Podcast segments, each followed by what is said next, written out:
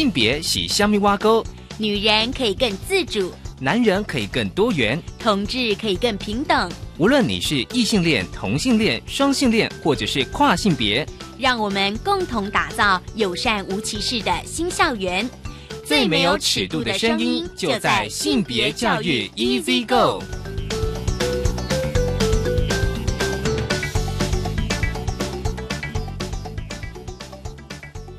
Hello，大家早安，欢迎收听教育电台性别平等 Easy Go，我是文龙。不晓得这礼拜大家过得如何呢？今年是呃二零一八年第一集的播出，我相信大家对于。其实有时候我们对于新年哦，都会有一些新希望哦、新的计划跟新的期待哦，然后自己都会有一些很多很多的一些计划想要做这样子。好，那今天呢，我想说大八卦哦，嗯，跟大家分享一个应该是去年底的新闻，是呃同婚登记哦，就是有一对女同志的伴侣。其实，在去年的时候呢，在台北市的中正事务所办理这个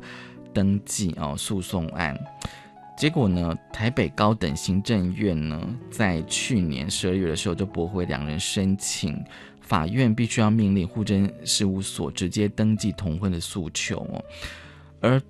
伴侣盟就是呃台湾伴侣权益推动联盟的律师团呢，对判决结果表示遗憾。我们稍后呢来跟分享这一则的新闻。今天的性别慢慢聊，我们想要聊这个情感教育哦，因为前阵子的确发生多了非常的新闻。很高兴我们邀请到了世新大学性别研究所的教授陈一倩老师来跟我们谈，因为陈一倩老师哦很有趣很有意思哦，他在呃世新大学的性别研究所开设了。嗯，课程性爱情与法律，所以稍后我们请陈一倩老师跟我们来聊。好，我们先进行性别大八卦。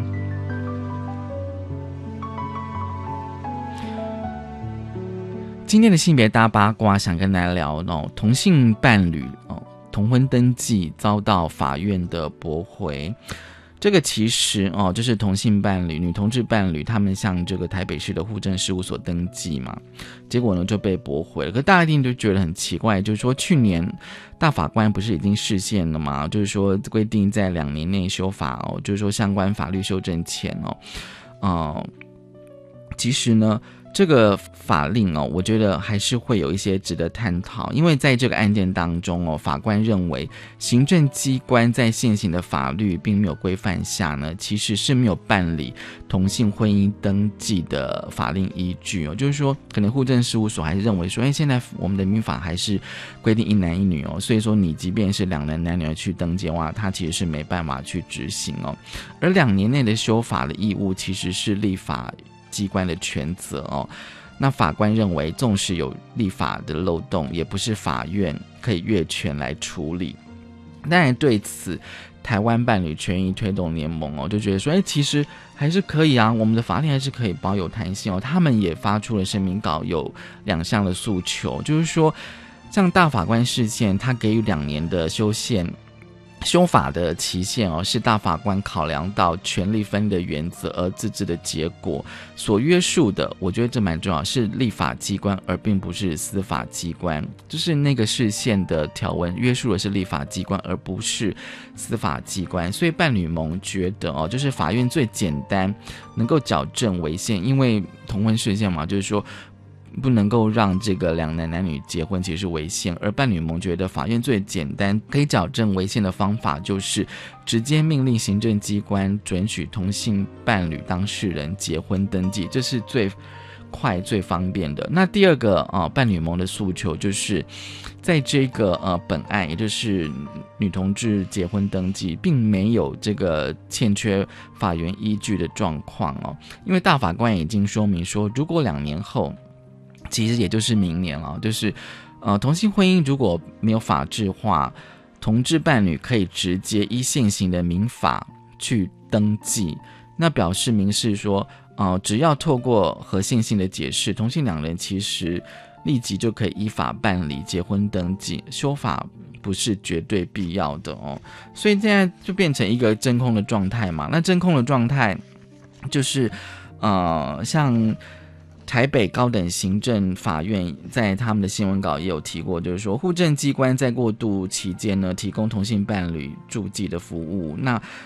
伴侣住记的效力虽然啊不等同于结婚登记，但是这个措施也使同性伴侣在立法机关并没有依照这个释字第七四八号解释的意旨完成立法前呢，可以作为一个证明哦。所以这个等于算是我们在这个呃法律的过渡期的一个措施。当然，伴侣盟还是希望哦，期待就是说，在过渡期间呢，其实是不可以放宽规定，就是放宽这个法规的适用哦，让这个同性伴侣先行以适用有关配偶之权利的义务。那他当然呢，伴侣盟也期待就是呃。同为这个呃婚姻平权视线申请人的台北市政府，应该要拿出魄力，主动准予同性伴侣登记结婚，还给宪法保障同志的自由与平等的权利。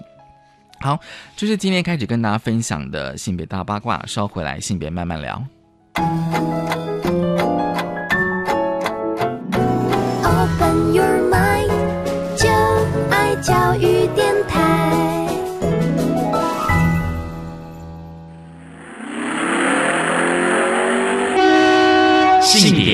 慢慢聊，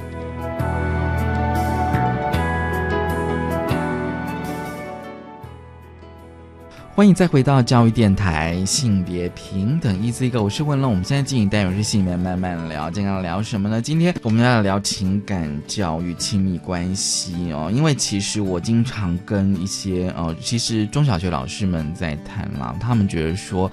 其实性平法哦，虽然规定就是里呃，我们必须要触及到同志教育、性教育跟情感教育哦，可是发现我们在我们学校里面，情感教育通常还是需要多多一点琢磨。不过今天我们想要来谈大学里面的情感教育哦，我相信大家可能对于比如说可能这一年来非常多的情感呃问题的一些新闻，我相信这个应该是困扰了大家一辈子的议题。我很高兴我们今天邀请到了世新大学性别研究所陈怡倩老师，陈老师你好，你好，大家好。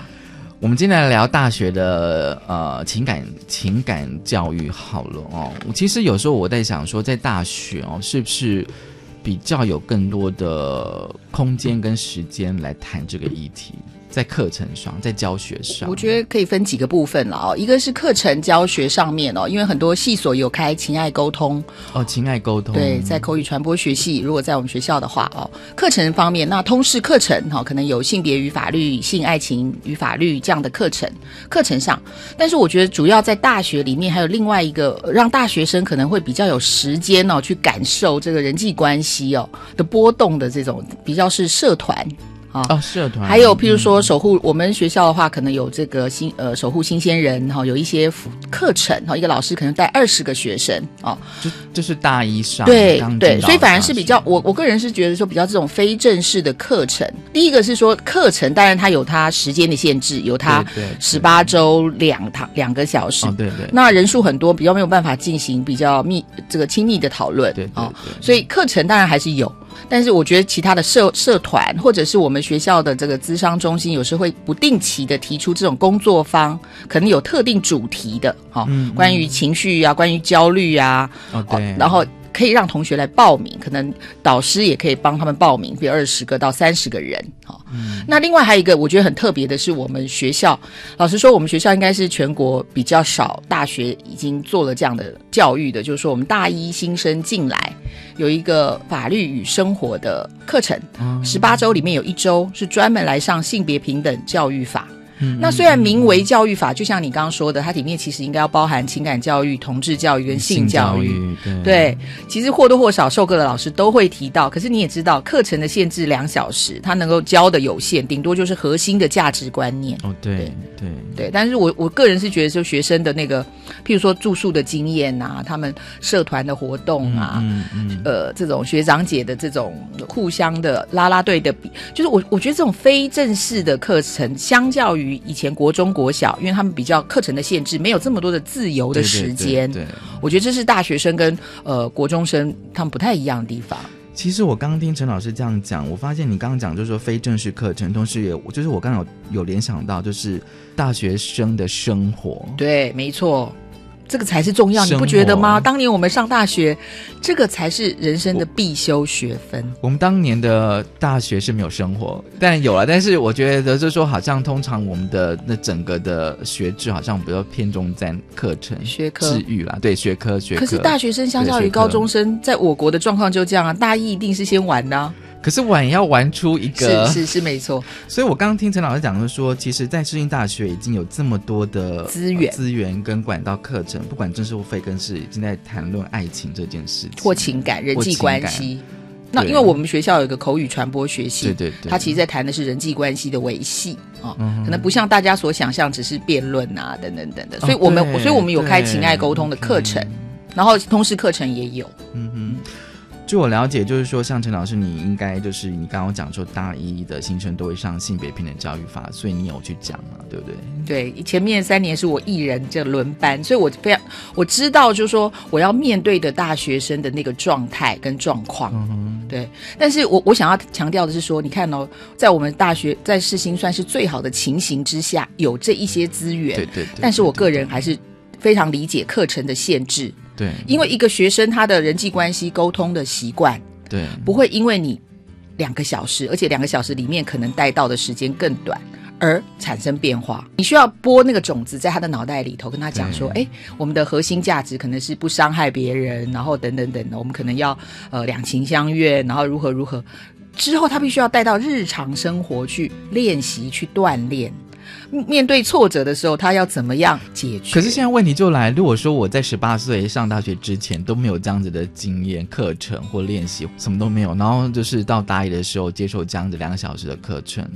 所以我说成果非常有限。那即便在我自己个人带的性别与法律的课程，我有十八周的时间，我就可以慢慢的酝酿。那如果十八周，那也要同学愿意来选修这种课程啊。那这个课程大概都是呃五十个人，你想想看，通识课程对通识课程对，那我就可以感受到，的确就像你说的，他如果因为他的家庭环境或者是过去呃过分的偏重学科的发展，而没有这个人际关系，而且现在现在状况更糟糕哈，就是我们的青少年时。世代，他们比我们这个使用手机的时间更早哦，对，所以他的人际沟通、口语的表达，其实那个我觉得能力是有退缩的啊。如果说相较而言，就说你要他们能写能想，好，这都一样。可是他看到一个真的人的时候，他能不能够适度的跟他产生互动？他的眼神能不能跟他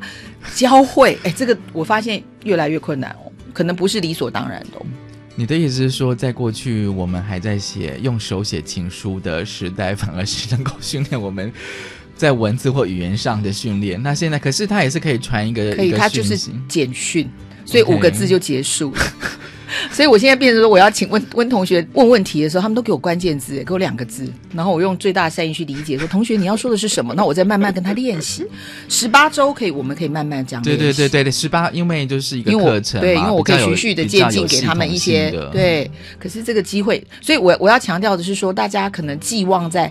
正式课程上的教育哦，我们感受到了，但是必须提醒的是哦，呃，日常生活的人际互动。这个更重要，所以可能家庭教育或者是从小哦，从小我们在幼稚园里头啊，在国一的课程，可能应该不要重视的是音数啊或中文哈，中文应该要 中文应该要重视了 哈，但是可能要重视人际关系。我记得国小还有说话课，我不知道现在有没有。其实听说好没有，可是非常重要。其实中文我后来觉得非常重要，因为我我们的硕专班的同学跟我分享，就是说你看哦，我们在读那些故事的时候，对对，它里面其实。就在处理情感的问题啊，譬如说。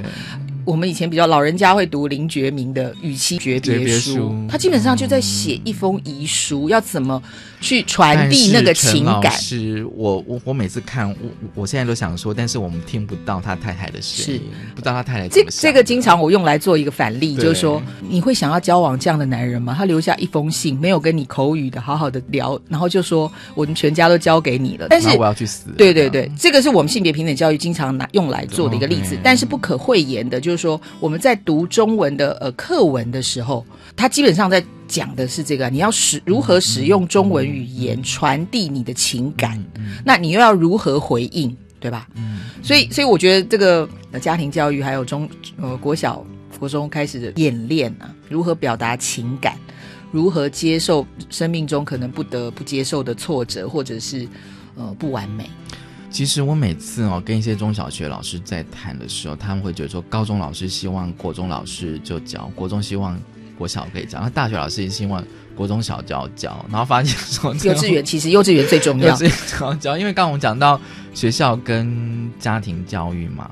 对，那这样等于是说，当比如说，当我满十八岁之前，就希望能够接受这样子的教育。我是觉得要及早练习。嗯，你看我们小时候有说话课，我们是先学字，先写学一个字，慢慢再连起来。那情感教育也是一样啊，不可能有一个课叫情感教育，然后你一一定是先学习怎么认识自己嘛，人跟人的互动嘛，然后等等循序渐进的。通常是。呃，上了大学，有些呃授课的教授他会开，比如像婚姻与家庭对之类的课程，这个我也有开过。对，不过听说有很多男生都是要去交交女朋友去修课的。我们就会事先跟他说，这个课程当然不是说一定要指导同学如何两性交往，可是不可讳言的。我们有很多同学，他可能一对哦，就是说男女朋友一起来，男女朋友一起来修，他是一个很好沟通彼此对于一些生活价值观念是不是一样？所以还是修完课就分手了？不会啊，还是有啊，还是可以 修完课就换换组换组。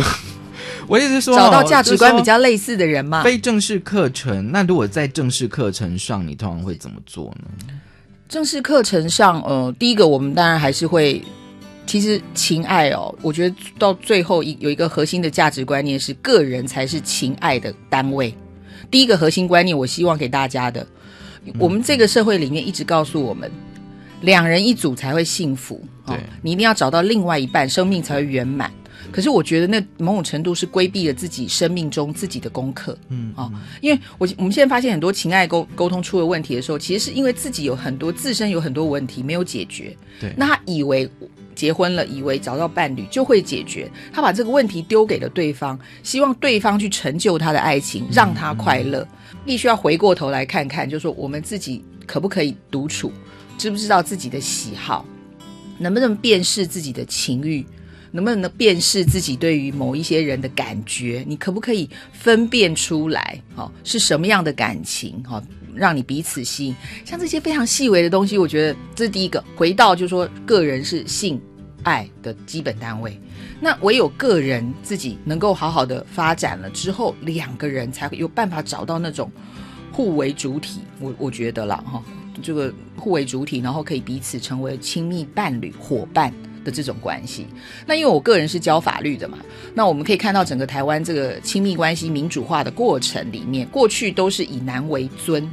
对。可是我连现在连我们的法律最硬的法律都已经改成是伙伴制喽，嗯，就是我们以前会觉得钱财的管理由父亲由夫来决定，然后姓氏男性，然后所有的一切都是男哦，可是连我们最硬的法律整个规范都已经改成是伙伴制了。可是我们人民的生活似乎好像还没有，意思说是要协商的意思吗？对，就是彼此，我们的想象是不是结婚不是谁嫁给谁或谁娶了谁？我觉得这个两个人。英文会比较好哎，Mary 就这样就好了。对，我们因为我们就说我们结，像我们现在很多年轻人的那个贺卡都是写我们结婚了，结婚了，而不是嫁娶，因为嫁娶会有主客的一个一个位置。那你那个价值观，如果你刚开始进入婚姻或进入关系的时候，你想象就说啊，我的一生就交给你了，那另外一个人负担会有多大？为什么不不去想说我们两个一起来经营这个亲密关系，然后荣辱共负，然后对对对不对？幸福或痛苦一起承担，这样可能也会比较对男性而言，可能负担也会比较这个中中肯一点。所以说，可能在这个课就教就怎么样教育的过程的话，就是要让学生认知，个人是呃情爱或性爱的最基本的单位，是。这样子，对。最起码的，这是最起阶段性的循序渐进。然后还有最后一个观念哦，这个呃，请大家去思考了哈。呃，因为我们过去都认为说性爱、婚姻、生殖，对，都要包在一起嘛。对对对，五合一，我经常说是五合一或六合一。可是你仔细去思考，他们其实都是不同的观念哈。性是人们的一个活动嘛。啊，情爱这个是你的一种心灵的细数，对，升职。我想现在少子女化的状况，婚姻是一个法律的一个契约签订的行为。那每一个人应该要自己去决定对这一些要不要全部在一个人身上实践，或者是要如何？那你必须要有自觉的去辨识你自己的需求，还有他人的需求，还有两方是不是能够契合。嗯，那我并不是要去鼓吹说哦，你一定要有，你要有什么呃婚外的性啊，或者是婚前的性。我是说，每一个人应该有这个觉察，嗯这一些并不会自动的走在一起嗯啊。那我后来发现，大学生的生活，或者是我们有一处理的一些呃案件，不当追求的案件，我觉得他们过度简化这些人复杂的人类活动，以为为了爱而性，或为了性而爱啊，那最后都没有办法达到所以你的意思是说，有些呃，就是说在你的教学经验里面，有些学生他觉得这是线性发展的，就是是在个案里面看到是了，因为譬如说女结婚我们看生小孩，有啊，然后当然也有人是为了，譬如说她女性，通常最经典的就是说女性其实她并没有想要有这个性的这个关系，嗯但是男方可能会觉得说你爱我啊，那很多的女生会为了爱而性，哦她想要得到爱，可是你为了爱而性，你不一定会得到爱嘛。好，上个阶段我就想要继续的追问陈一宪老师哦，因为我觉得很多的新闻事件都是不当追求哦，我觉得这的确是在情感，应该说是。也不能讲亲密关系耶，我觉得那样情感表达方式的确，不管是男性跟女性哦，的确都是对他们来讲，我觉得对我们来讲是就是一个蛮重要的一个议题、一生的问题。对一生的问题。好，我们先休息一下。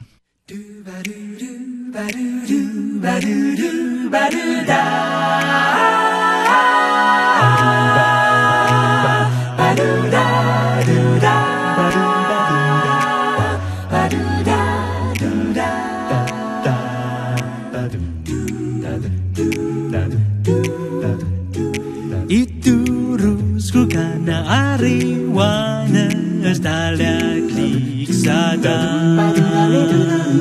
Ia ho, hayan, ia ho, hayan. Temavam kukanda vitu vitu amar kasahar.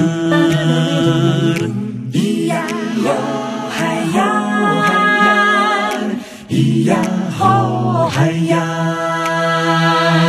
咿呀吼海洋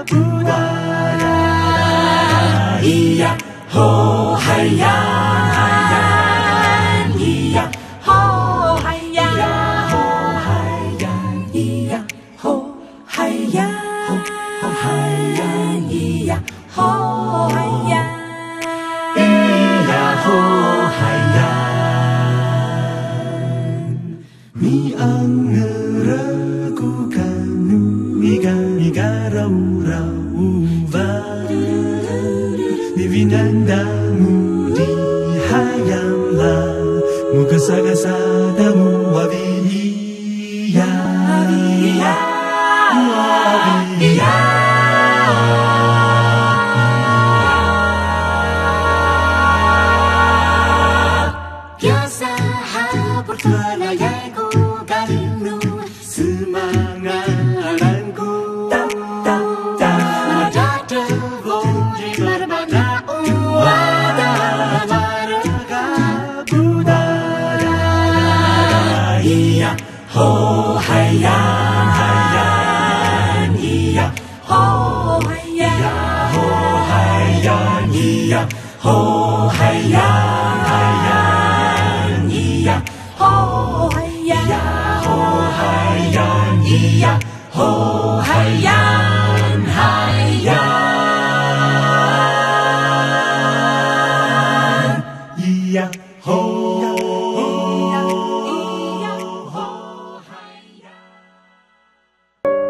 进入职场以来，我从来不认为我会输给任何人。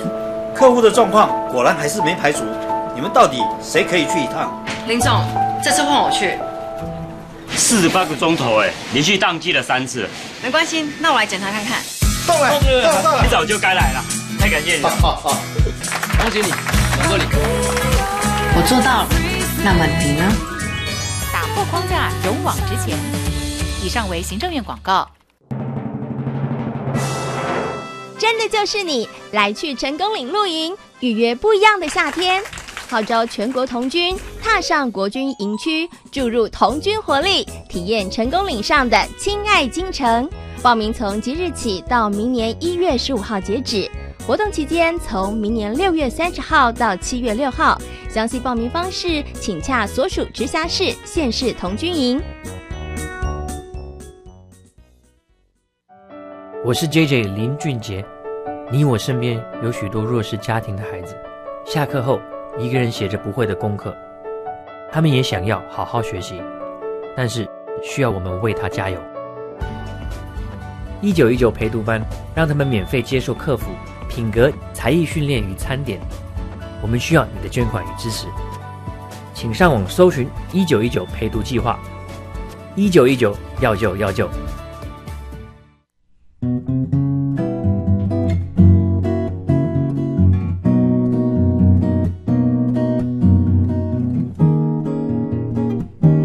我是苏命苏米恩，你现在收听的是教育电台。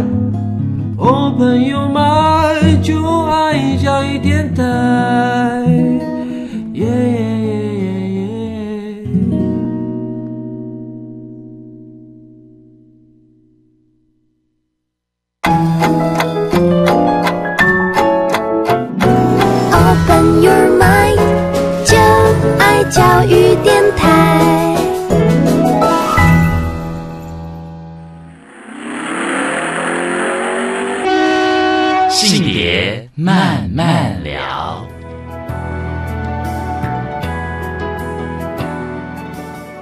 再回到教育电台性别平整一字一个，我是温龙。我们现在进行单元性别慢慢聊，今天慢慢聊，我们要来谈这个情爱沟通。其实我蛮喜欢这个名名词“情爱沟通”这样，情爱口语沟通嘛。很高兴我们邀请到世新大学性别研究所陈一倩教授陈老师好。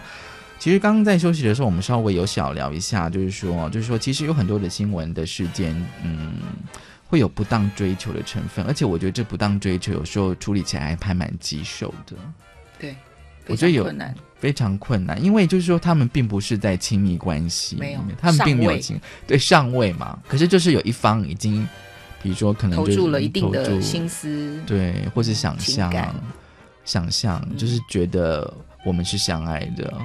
我们是在一起的，你应该就接受我的感情模式。可是另外一方可能，对，我曾经听过个案例，就是说有一个男生等了一个学妹四年，然后他毕业之后就跟那个学妹讲说：“你不知道这四年来我都在等你吗？”然后那个学妹都非常的惊讶，她完全觉得我们只是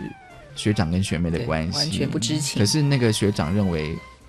他们是恋人。这你不觉得这跟我们社会里面有一个非常传统典型的男追女的图像？过去可能会认为说，哎，精诚所至，金石为开，笑也会感动天。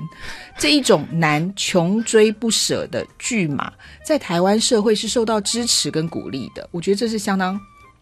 可怕，可是如果有一方得检讨，他他不认为我们，就是我可能对你真的是没有什么意思。所以我会，所以我觉得我们要改变这样子的文化的这种模式啊。嗯，但是在我们过去，这样子的情感是被支持跟鼓励的，甚至旁边的人可能还会鼓励他。那现在我们就发现了说，我们在大专院校处理这种不当追求的案例之，发现那个男性其实他也非常的嗯单纯直接，他并不是我们想象中的那个加害人哦。意思是说，他其实真的从他的角度来讲，他没有恶意，他只是想要继续的追求这个女性。对，所以我觉得我们的我我们的爱情文化可能需要改变吧。我们这个社会对于什么样才是情爱的这种，嗯，怎么样才能发生，就是这个脚本必须要改变，太太太过单一扁平了。在人际关系上，对，就是还有这个男追女，嗯哦，这种追求，然后你不喜欢我，虽然知道对方没有没有意思，还有当然有另外一个一种说法是说，我们过去传统文化也会要求女性要矜持，所以你那你追他的时候，你不可以立刻就表示说好，那这个也要改变，这个也要改变，必须要随之改变。嗯哼，那我可以说不吗？当然可以啊，嗯所以就是要学习如何拒绝，然后拒绝，好，譬如说日常生活，我们其实有太多会受到拒绝了，我们要一起去看电影，那你可能说哦哦，对，哦，对不起，我没办法。一种邀约或这样，你面对许多邀约，有没有办法拒绝？嗯我觉得在我们文化里面是困难的。我觉得不当追求有非常多的模式哦，就是说，从我过去跟一些女性的同学和朋友在聊，就是有一些不当追求，它可能会锁定你的一些生活上的作息，对，对，或者说，比如说今天我知道你下课之后会去经过的地方，他可能就是在在平常时候他会先观察好的你的整个的移动的路线或怎么样哦，然后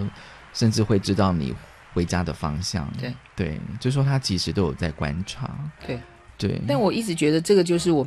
这些都是他外显出来的活动，对但是他的核心价值，他就认为只要他努力，一定会得到这个对方的芳心。那我称之为这是支配型的爱的典型。他的头脑想，他不管对方的意愿为何，他认为我只要爱你。我只要付出足够的努力，你就必须回应。嗯那这个某种程度是人格上面，我觉得他对我就是称之为支配型的爱情，太过对人哦，没有像对人那样的对待，因为人不像物啊，人是他有自主的会有情绪，情绪想象，对对对，不是你可以支配的。比如说我今天想要得到了这个杯子，我可以就是用就是努力赚钱就可以买到，可是人不是这样嘛？人你要去，你要看他的意愿，看他的心情，或者是那个氛围或环境哦，可是要怎么样让这个过度追求者理解这他有件事情。这种认知？对，所以我就是就是说他追求的目标并不是一辆汽车，他是一个活生生有血有肉的、有情感、有情绪的人。你知道我跟同学讨论，同学谈到一件事情，说老师，我们在家庭里面以前父母对待子女的方式也是这样啊，然后我就语塞哈，意思是说我们在家庭教育从小到大，在华人文化里面会不会我们让不管是男性或女性最很小。最早接触到的就是这种支配型的爱，所以他学习了这样的典范，会不会？哦，打从个问号。原生家庭吗？当然原生家庭，或者是看谁是照你的照顾者嘛？嗯，你有没有去？你希望你觉得天气很冷，就让他穿很多衣服，对不对？所以网友不是说有一种冷叫妈妈或阿妈觉得很冷的冷，哦，对对，不会去问那个小朋友你现在想要做什么，嗯他的身体的自主权、他的性的自主权、他的爱情的自主权，在很小很小的时候。可能是不被允许去发展的，嗯，那所以我就会希望呢，是不是这个听众可以跟我一样哈，就是同心去思索啊，我们在家庭里面刚开始学到的原型那个爱，会不会很多都是这种支配型的爱？就是爸妈的情感互动吧，看到的，就是我从家庭里面还有人对人呢、我觉得情感不一定是罗曼蒂克的情感嘛，对对对对有可能是对朋友、对家对人、对对对对。权威型的、支配型的这种爱，为了你好的这种，在我们社会里面非常普遍呢、所以我就觉得你很难很难说服这个，嗯 对你所谓的不当追求的或过度追求的这个典型的加害人，你可能必须去看，诶，他这个感情的这个类型是从哪里学习而来，或者是我还有一个蛮大的疑问哦，就是说对于我们现在讲性别教、性别平等教育哦，然后有时候我会讲到，即便是谈到情感教育这一块，我觉得嗯，男生跟女生的，我觉得内涵有点不太一样。怎么说？怎么说？比如说同样一个方式教导男生跟女生哦，就是我们要这样，我们要那样的时候，我发现就是说在男生这一块，因为我自己是男性，生理男性，所以我觉得对男性的情感方式会有比较大的共鸣哦。就是说，我觉得会不会就是说，呃，长期以来就是多多数的台湾男性是比较缺乏的。对，那跟我们这个社会对男性跟女性的期待不同嘛？嗯，对，因为我们一直这我们这个文化里一直要求这个男性必须要坚强啊，然后你看很小很小的时候就跟你讲说你是男生呢不能哭，可是他情感他受伤了，不管是身身体或心理受伤，他其实就有那种受到委屈挫折会想哭嘛。但我们可能硬生生的就折断了这个男孩，或者是遏制了这个男孩去发展那种面对生命中挫折的那个机会。嗯可是相较于女性的话，我们比较不会啊，因为我们会对于女性可能会觉得说啊，妹妹这个乖不要哭，会安慰她，对不对？那我们有挫折的时候，可能会有同才彼此讨论，所以这当然还是源自于其实有时候社会的我会觉得说。反而是对女性的一种，比如说应该怎么讲，宽容嘛，还是怎么样？但有会因为对他没有期待啊对对对，就是对对对，就 对。所以，所以我觉得这个还是源自于这个社会怎么对形女孩没有期待，对，但男性不行，你未来是要当将军，要当这个总统，要当领导人，怎么可以这么懦弱？所以变成男性，我觉得某种程度我们要求他不可以示弱。陈谦老师，你知道我的志愿是什么？我要当第一先生、第一夫人嘛，哦对不对？哦，这是我的志愿，或第一先生第一啊或者是说哦，就是我可能想要当秘书之类的哦，就是说在一些可是这个我们社会会鼓励你吗？你如果去跟老师说我的志愿，比较不会那么支持啦，即对应该会不便不会支持的。支持，对。对，因为我本，譬如说我的父亲他是在家的照顾小朋友，他是国中老师了哈，但是我的母亲是大学教授，对，嗯。所以这个社会并不会支持这种女高男低，在这个职位上的，并不受到支持跟鼓励。这几年比较好啦，嗯，对，但是我们社会对于这种男女二元的那样的一个形象，某种程度也会影响到男女的情感发展的这个。然后我知道，就是陈老师你喜欢就是流行文化这样子，对，应该是说，我教法律这么久，我理解了一件事情：同学不会喜欢听你跟他讲这些性别平等价值哦，他他比较没办法吸收。可是，在流行文化文本里面有非常多比较、呃平易近人的，好，譬如说呃戏剧啊、音乐，他们喜欢听，所以我我逐渐的就发展了这个学术关怀，去看这些流行文本有真正有重大社会影响力的流行文本是如何。再现这个男女性别关系，或者是性别关系、情爱关系的。那我觉得从里面我们可以去思索，因为除了在家庭教育、学校教育，其实我们听歌啊、看戏剧啊，所以也许我们没有自己练习过情爱的沟通，可是我们会看那个戏，然后去学习，对对对对不对对？好，所以我们对，所以这个也进来也是我的研究的一个。所以你上课的时候也会参考一些，比如说可能电影或影集，或是 MV。会啊，譬如说前前一阵子不是很红的那个日剧，那个逃避虽是可耻，但是有用的。里面我我要谈家庭制度的自由处分金，嗯嗯，但是那个剧情刚好适合，我就给他们看二十分钟。哦对，然后我们去讨论为什么这一个他们假装结婚了，然后那个女性是在家担任这个家务员，嗯那那个男性是工程师，所以要给他薪水。对但是有一天男性被裁员了，然后他就说：“哎，那我们结婚吧，嗯这样我就不用付给你薪水。”你看多么精彩，我就可以讨论自由处分金。所以他们反而在未婚的状态之下是可以有这样子的方式，而是结婚之后这些都没了。所以那个，我觉得那个剧某种这样的流行文本，某种程度提供了给我们一种现代社会生活的不一样的想象。哦，那借由流行文本，我们可以去跟同学比较，可以比较容易去讨论我要讨论的性别跟法律的议题啦。嗯所以回到刚刚的那个主题，就是说。男性的情感的沟通，对不一定会从这种正式课程，有时候他看一些流行文化、打游戏，对不对学习到的哦，那所以我最近比较有兴趣，就是看哎各种不同的文本哦。那最近刚好就是韩剧出现了几个不同，我觉得还蛮不错的嗯男子气概的不同类型的这种刻画哦。嗯嗯，那所以也还蛮所以你经常在看韩剧，对你的功课是在看韩剧。对。第一个是他有乐趣，我如果我看有乐趣的话，学生看他有乐趣。你觉得他是呃寓教于乐吗？就是他娱乐，但是可能哎可以当上课的素材是。，然后我也非常惊讶，就是说，呃，主流的主流的韩剧的这个文本，他们已经发展的类型这么多，因为你知道韩国它的妇妇女运动也非常的强大，对对，它的公运也非常的强大哈。对，那所以我相信应该有我们只可以可以去学习的地方吧。你不会用台湾的戏剧？也会也会，但是负面的吗？呃没有哎、其实像那个世间情啊，哦前一阵子这个首度在我国主流商业电台登上的同性婚姻，最后嗯过因为过去的同志关系不是得癌症死掉、车祸死掉，比较没有好的下场对嘛。对对对对。可是，在这个戏里头，他们最后其实以同性婚姻的结局收尾的。对对，那也有也会有，但是呃，比较流行的文本相对比较少了。嗯。嗯、对，因为我就会这样问，是因为啊，就是说我们都会觉得说，哎，如果你觉得这样子呈现不好，那你需要有范例给我看啊。对，就是说，那什么叫做比较好的？我们要去扩大对不同幸福可能性的想象。然后现在非常遗憾的，就是说我们这个异性恋脚本在台湾这种男追女，男人应该如何，女人应该如何，这个脚本还太过强大。嗯，其实年轻世代你可以看得看得到越来越多不同的呃松动。嗯，哦，譬如说举例说明，如果你在很多交通工具上，你现在都可以看到很多年轻的爸爸自己带着幼儿，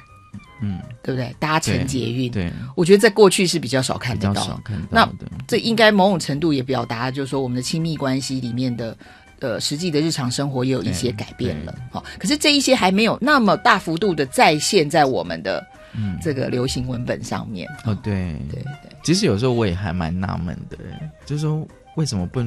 没有那种就是就是让我觉得非常的有耳目一新的脚本，对对，或者是戏剧。我们赶快，最近我我有计划加入写脚本的影像啦，我觉得电影可能会有，电影有啦，还有我公共电视，还有直剧场，对对有，我们还是有。可是就是你知道，因为它必须要触及大部分的乐听人，对，所以我们也在想这个问题啊。对，究竟是市场不允许，还是我们目前的客观的条件资金不够，还是我不知道？这个是另外一个流行文化研究的意思。好，我们先休息一下。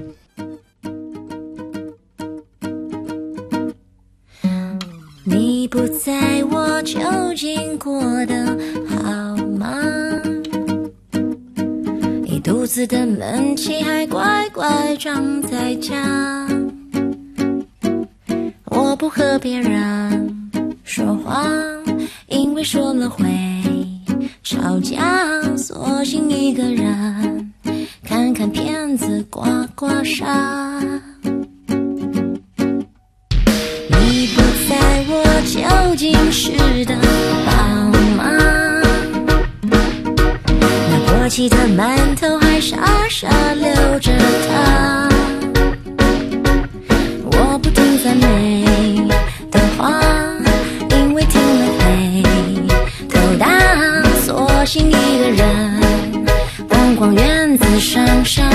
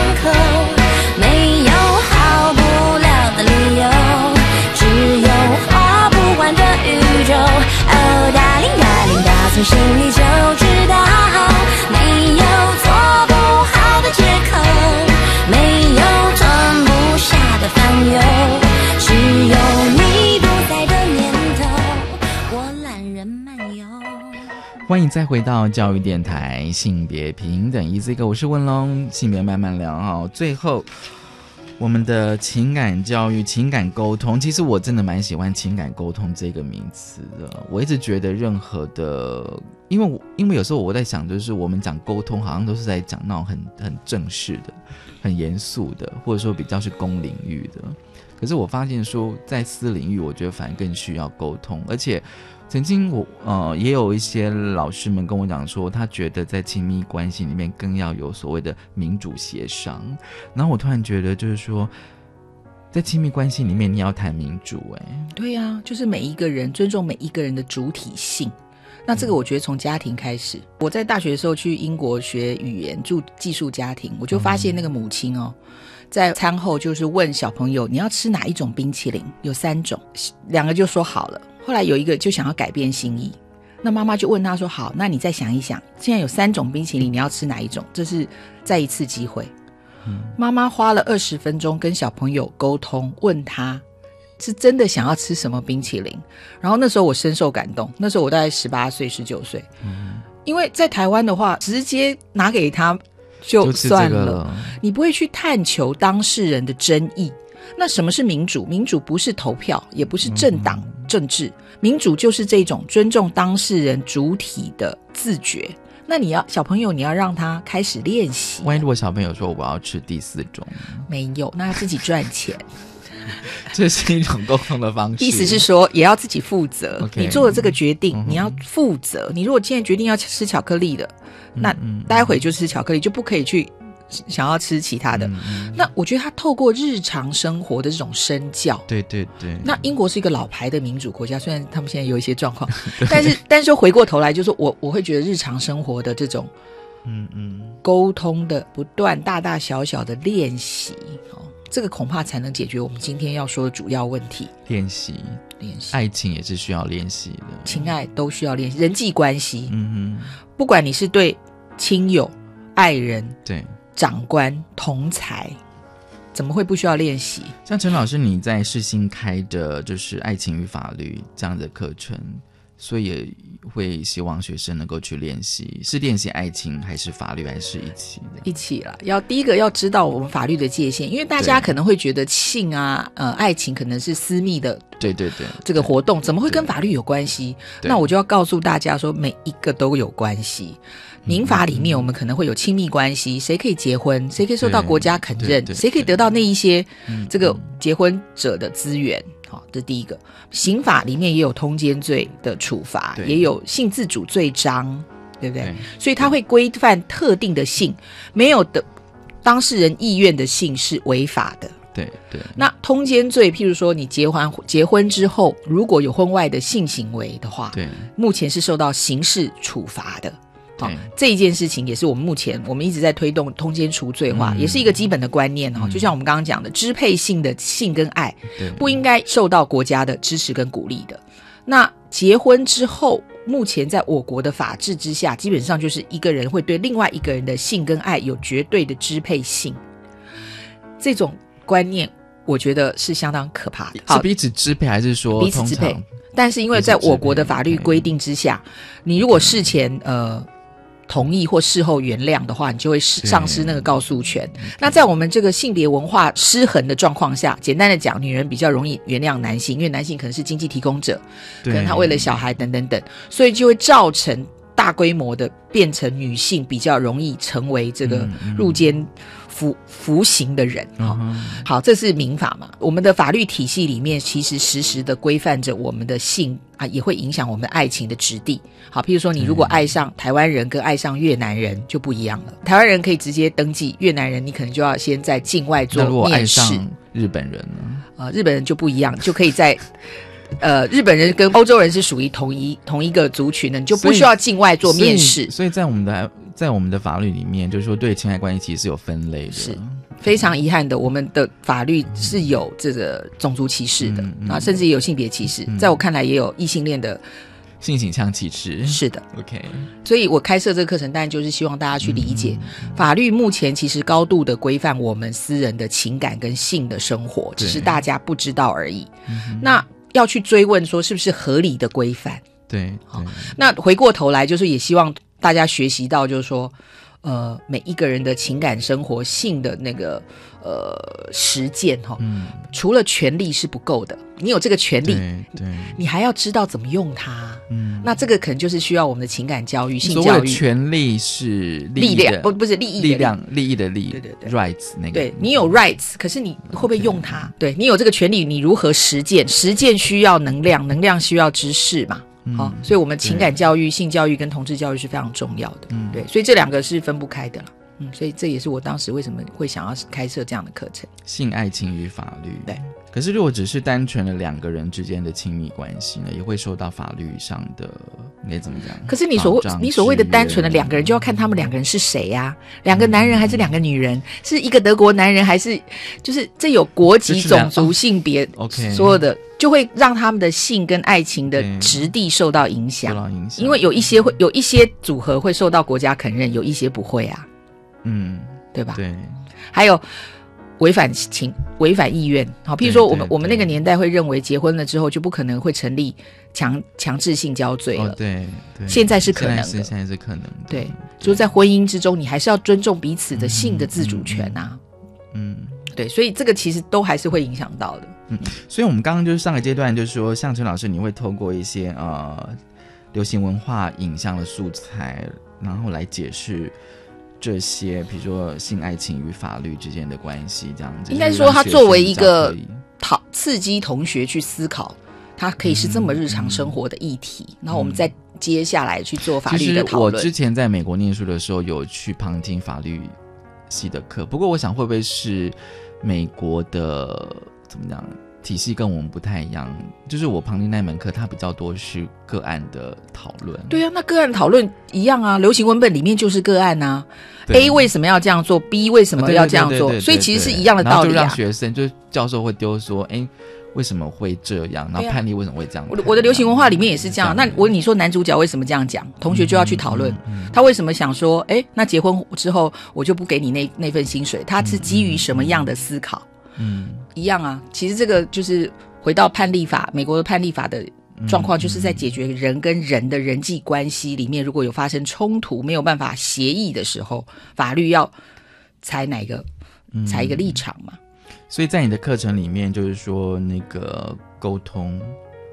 我我我不是情爱沟通的专家哈，如果要要修情爱沟通，要到口语传播学系，但是沟通这个部分，人际关系的维护也会在我的课程里面，它会成为关键的一部分嘛。因为法律其实也就是协商沟通嗯嗯嗯。的，如果有冲突的时候，我们会请求法律体系做一个裁决啊。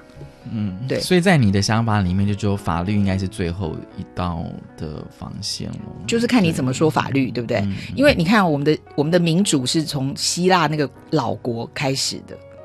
那这样的一个国家，他们在谈的是先说话，对对对先论述，对对辩论，对这个才是民主的基石。所以沟通才是民主的基石，嗯法律那个只是一个呃最终，或者是它只是一个规范的体现。或者说比较白话，它是一个急救箱的概念，就是最后它是一个价值的展现了，对，价值的展现这样子。嗯，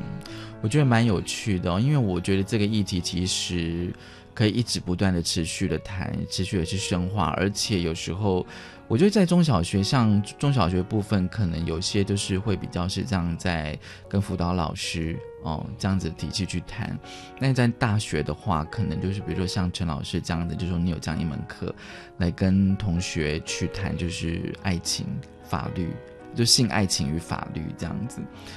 我觉得未来还是可以持续的再去深入的去了解，我觉得还还蛮重要的。对，也邀请听众们一起在家中实践，或在自己的人际关系里面先去开始去练习谢。谢陈老。可是有时候，其实我刚刚最后来就是说，我刚刚有想到一个，就是说，如果我们家庭真的实在是很传统怎么办？那种生活模式就是一个很传统的，因为我我经常听到我的同学朋友说，我们家就是一个很传统的大家庭。那有时候我想说，天哪，那可是也可以聊天呐、怎么生活传统有传统的聊天，对，有传统的有传统的策略啊。对对，就可以很传统的方式去聊天。但是有时候像我有一些同学朋友，他说他们就很受不了一些亲友这样这样。所以大家，哎，这个是要努力的，不可能一气而成，希望对方改变。然后呢，我就跟跟跟我朋友讲说，那我们将来有一天，不管你有没有小孩，你也可能会成别人的长辈。所以，好，我们就从家庭开始。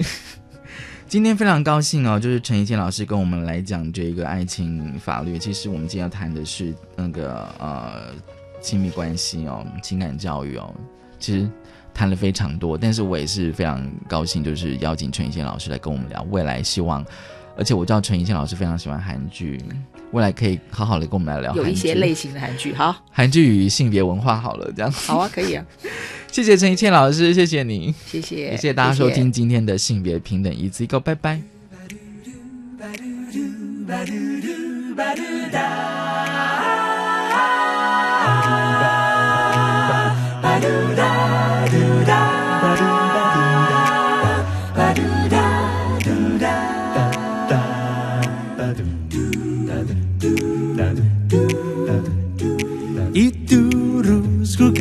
Marihuana está la clixada.